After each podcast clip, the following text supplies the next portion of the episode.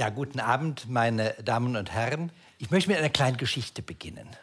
Stellen Sie sich vor, wir haben 6000 Jahre vor unserer jetzigen Zeit und vor einer Höhle sitzen drei Menschen, Frühmännchen, und unterhalten sich.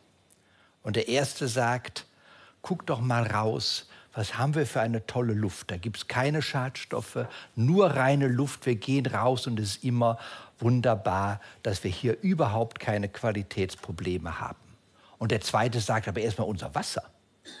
Da sind keine Pestizidrückstände drin, das ist reines Quellwasser, das nehmen wir so, wie es kommt.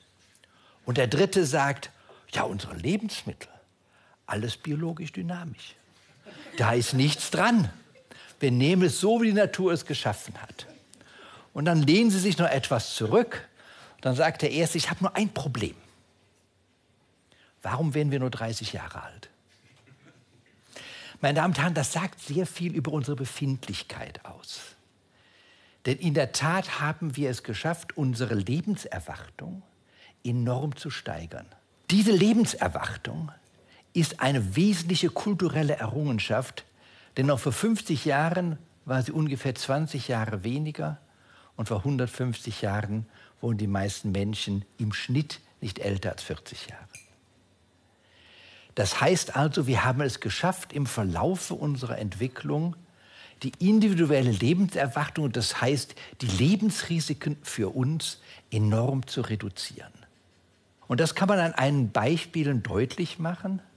Zum einen daran, dass viele der lebensbedrohenden Krankheiten heute geheilt werden können. Das ist der medizinische Fortschritt.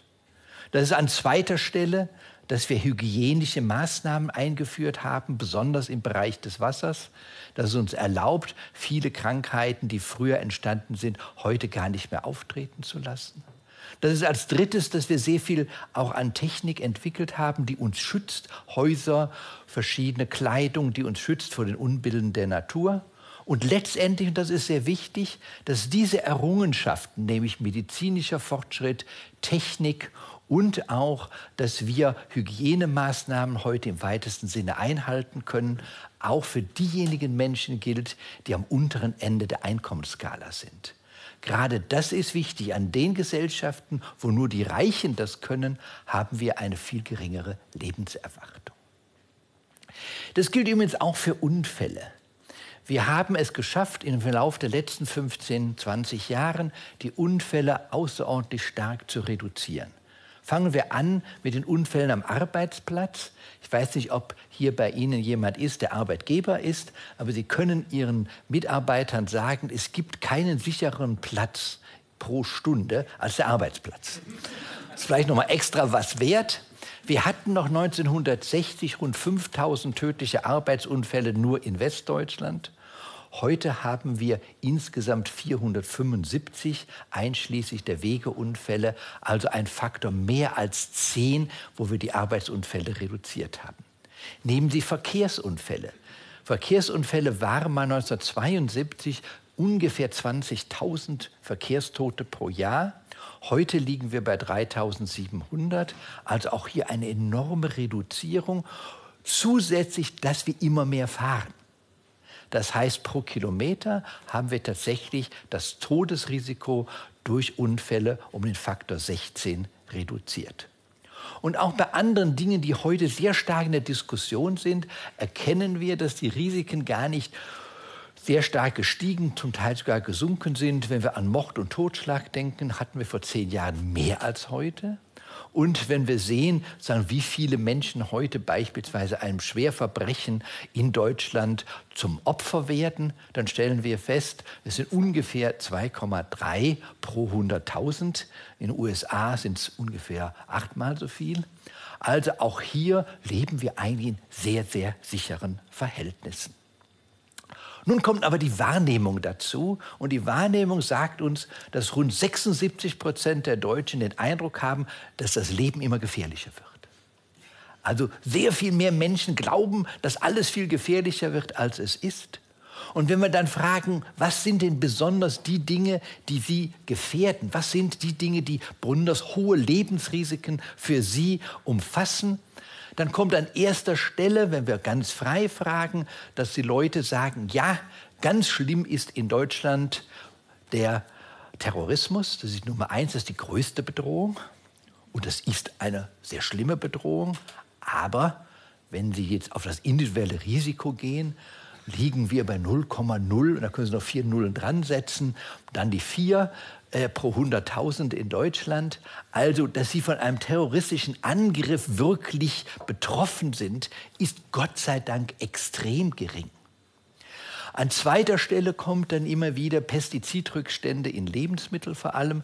Lebensmittel sind natürlich etwas, was in besonderem Maße uns natürlich auch sehr stark beschäftigt. Wenn wir unseren Wissenschaftlern Glauben schenken können, können wir, wenn wir alle Chemie in den Lebensmitteln zusammensetzen, ungefähr sagen, knapp ein Prozent aller Krebserkrankungen entstehen durch diese chemischen Verunreinigungen. Der Rest sind eben Dinge, die wir aus den Lebensmitteln in der Natur vorfinden und dann in unser Lebensalltag übertragen.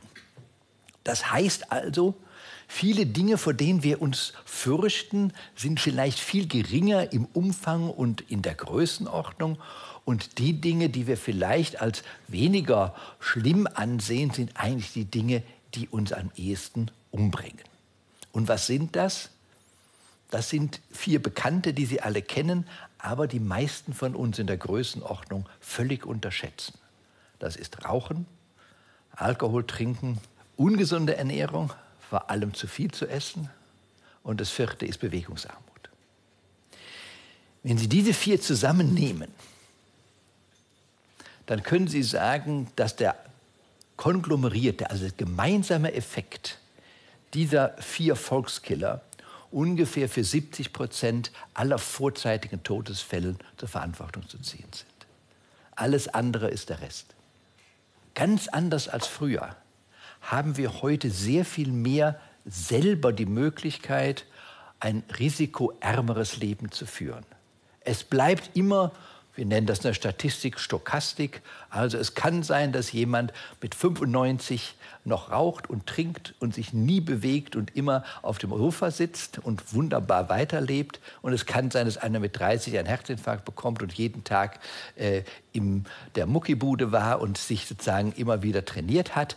Aber im Schnitt ist es tatsächlich so, das sind die ganz großen vier Volkskiller, mit denen wir uns auseinandersetzen sollen und vieles andere, was tagtäglich auf uns einströmt, das tagtäglich immer wieder als das Risiko der Woche, der Schadstoff der Woche, was auch immer es sein mag, immer wieder kommt, hat im Vergleich zu diesen großen Risiken eigentlich nur eine kleine marginale Bedeutung. Nun, das waren die individuellen Risiken. Wir müssen natürlich auch auf die kollektiven Risiken schauen. Das sind die Risiken, die uns als Gesamtheit bedrohen. Und da gibt es einen neuen Typ von Risiko, den nennen wir systemische Risiken. Und systemische Risiken haben vier Eigenschaften, die sie besonders tückisch machen. Nämlich die erste Eigenschaft, dass sie global sind, dass sie uns alle betreffen. Das heißt, wir können nicht sagen, naja, gucken wir mal, ob es da besser ist, dann können wir irgendwo anders hingehen. Sie sind global. Sie sind zweitens komplex, das heißt, dass wir ihre Ursache und Wirkungskette noch nicht vollständig durchschauen und dass kleine Änderungen sehr, sehr große Veränderungen auslösen können, ohne dass wir sie im Voraus auch wirklich vorhersagen können. Das dritte ist, das Wort ist schon gefallen, sie sind stochastisch. Das heißt also, dass diese Risiken eintreten können, aber nicht müssen. Das macht uns besonders schwierig, damit umzugehen. Und das vierte ist, sie sind nicht linear. Das bedeutet, lange Zeit passiert nichts und wenn was passiert, ist es zu spät. Ja, und das ist eines der ganz großen Probleme, weil wir Menschen lernen durch Versuch und Irrtum. Wir versuchen etwas, dann kriegen wir eine Rückmeldung, war schlecht, dann ändern wir uns hoffentlich. Wenn wir aber die Rückmeldung kriegen, ist, ist alles in Ordnung, macht man dasselbe weiter. Und bei nichtlinearen Risiken, die so eine Art, Art Trigger, so einen Auslösereffekt haben, passiert dann plötzlich etwas und dann können wir es nicht mehr zurückfahren. Und dieses ist einer der ganz großen Gefahren in dem sogenannten systemischen Risikobereich. Und systemische Risiken sind eben solche Risiken, die wir sehr häufig unterschätzen. Und sie unterschätzen sie deshalb, weil wir den Eindruck haben, die sind schleichend, jeden Tag ein bisschen. Die sind stochastisch, trifft mich nicht, vielleicht die anderen. Sie sind nicht linear, es passiert ja nichts. Und sie sind komplex, ich kann sie nicht durchschauen. Und von daher ist es genau wichtig, dass wir uns sehr viel mehr auch mit diesen systemischen Risiken beschäftigen, weil sie für das Überleben der Menschheit sehr wichtig sind. Was sind Beispiele für systemische Risiken? Da zunächst einmal die großen ökologischen Risiken wie Klimawandel, aber auch Verlust, der Verlust der Biodiversität, Klimawandel ist etwas, was uns alle betrifft. Und da haben wir genau diesen nichtlinearen Effekt. Lange passiert relativ wenig und dann passiert sehr viel und dann können wir es nicht mehr zurückdrängen. Und deshalb auch dieses Drei-Grad-Ziel. Darüber wissen wir nicht, ob genau dann dieser Auslöseeffekt dann tatsächlich stattfindet. Wir haben im ökonomischen Bereich auch solche systemische Risiken, etwa die Finanzkrise die uns auch alle global betroffen hat. Auch da waren es nichtlineare Effekte und vor allem die Komplexität, dass alles mit allem zusammenhängt. Das ist der berühmte Dominoeffekt. Und das hat die gesamte Weltwirtschaft fast an den Ruin getrieben. Oder eben auch Dinge, die uns die Gesundheit betreffen, wie Pandemien oder ein anderes soziales Risiko, die soziale Ungleichheit, die weltweit wächst. Also die Kluft zwischen den 10 Prozent Ärmsten und Reichen wächst immer weiter, sowohl innerhalb eines Landes als auch zwischen den Ländern. Das sind große systemische Risiken. Und damit bin ich sozusagen auch schon bei der wichtigsten Botschaft, die ich heute Abend vermitteln will. Ich glaube, dass wir uns gut daran tun, zu überlegen, welche Risiken sind die, über die wir uns aufregen sollten. Denn wir können uns nicht über alles aufregen. Ist auch nicht gut für die Gesundheit. Sondern, dass wir genau überlegen, welche Risiken sind eigentlich diejenigen, die wir individuell angehen müssen. Und da hatte ich die vier Volkskiller genannt. Also Rauchen, Trinken, ungesunde oder nicht ausgewogene Ernährung und Bewegungsmangel, da kann jeder etwas machen, aber dann auch ganz bewusst etwas zu tun gegenüber den systemischen Risiken. Systemische Risiken sind Risiken, die uns alle bedrohen und hier sowohl durch das eigene Verhalten also sich selber beispielsweise beim Klimawandel versuchen, möglichst wenig fossile Energie zu verbrauchen, möglichst wenig mit dem Auto zu fahren, auch sich insgesamt beim Konsum immer zu fragen, ist das wirklich notwendig oder nicht. Da sind wir eben bei der Nachhaltigkeit oder eben auch politisch die Gruppen zu unterstützen, die hier gegen diese systemischen Risiken entsprechende Gegenwehr einsetzen können.